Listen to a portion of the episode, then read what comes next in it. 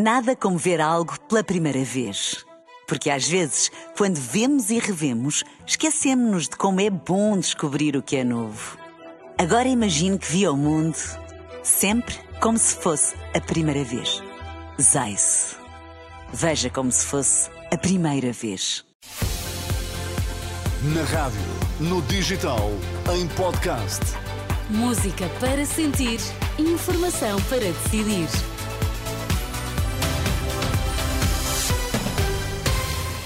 Atualizamos agora toda a informação na Renascença e começamos pelos títulos em destaque a esta hora.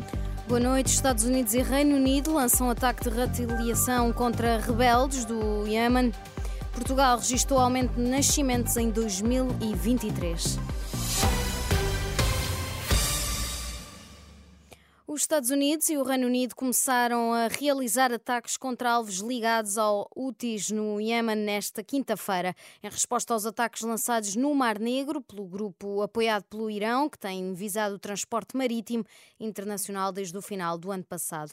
De acordo com a Associated Press, as forças armadas dos Estados Unidos e do Reino Unido começaram a bombardear locais utilizados pelo Houthis no Iêmen.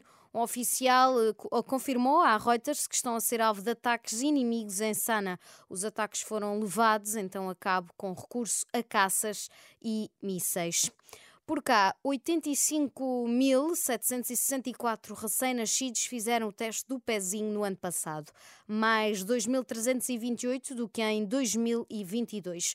Um indicador que mostra que a natalidade voltou a subir em Portugal pelo segundo ano consecutivo e ultrapassou a barreira dos 85 mil nascimentos, o que não acontecia desde 2020. De acordo com dados do Instituto Ricardo Jorge, a que a Renascença teve acesso, é um aumento de cerca de 2,8% em relação ao ano anterior. Um sinal positivo, embora ainda longe dos números que tínhamos em 2016, quando nasceram 87.577 bebés. Foi o ano com mais nascimentos da última década em Portugal.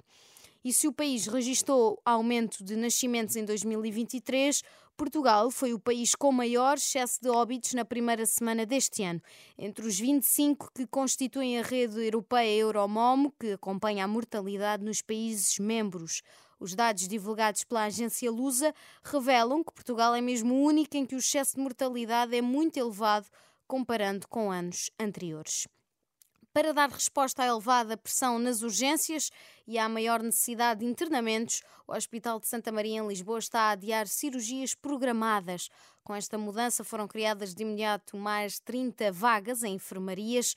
Ouvido pela Renascença, Lucindo Ormonde, o diretor clínico adjunto, garante, no entanto, que todas as cirurgias urgentes estão asseguradas falámos com os diferentes eh, serviços cirúrgicos de forma a que as cirurgias que fossem efetuadas eram todas as cirurgias só relacionadas com trauma, neoplasias e outras áreas prioritárias, como por exemplo cirurgia vascular, isquémias e ambulatório, deste não implicasse internamento. Portanto, houve uma reorientação da tipologia cirúrgica e isso está a ser efetuado. Portanto, durante a próxima semana haverá cirurgias, como por exemplo hérnias, hemorroidas, que terão que ser adiadas 15 dias, 3 semanas. E quantos doentes é que têm nesta altura à espera de vaga para internamento? Hoje tínhamos à volta de 25, 30 doentes, mas para eh, a área cirúrgica de cerca de 20, 25 camas que nós reservamos para esses doentes, aparentemente iria ser suficiente para acudir a essa necessidade de internamentos. Ouvido pela jornalista Anabela Góis, Lucindo Ormonde admite que é previsível que a situação se mantenha nas próximas semanas. Os distritos de Bragança e da Guarda estão sob aviso amarelo, o segundo mais grave, até às 11 da noite de sábado, por causa do frio, mas a partir de domingo a chuva vai chegar a quase todas as regiões do país e deve manter-se até ao final do mês. Ainda assim, atenção que o tempo frio vai acentuar-se esta madrugada, com algumas regiões no interior norte do país a poderem chegar aos 5 graus negativos. Nada como ver algo pela primeira vez. Porque às vezes, quando vemos e revemos, esquecemos-nos de como é bom descobrir o que é novo.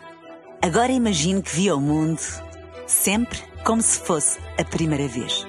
Zais. Veja como se fosse a primeira vez.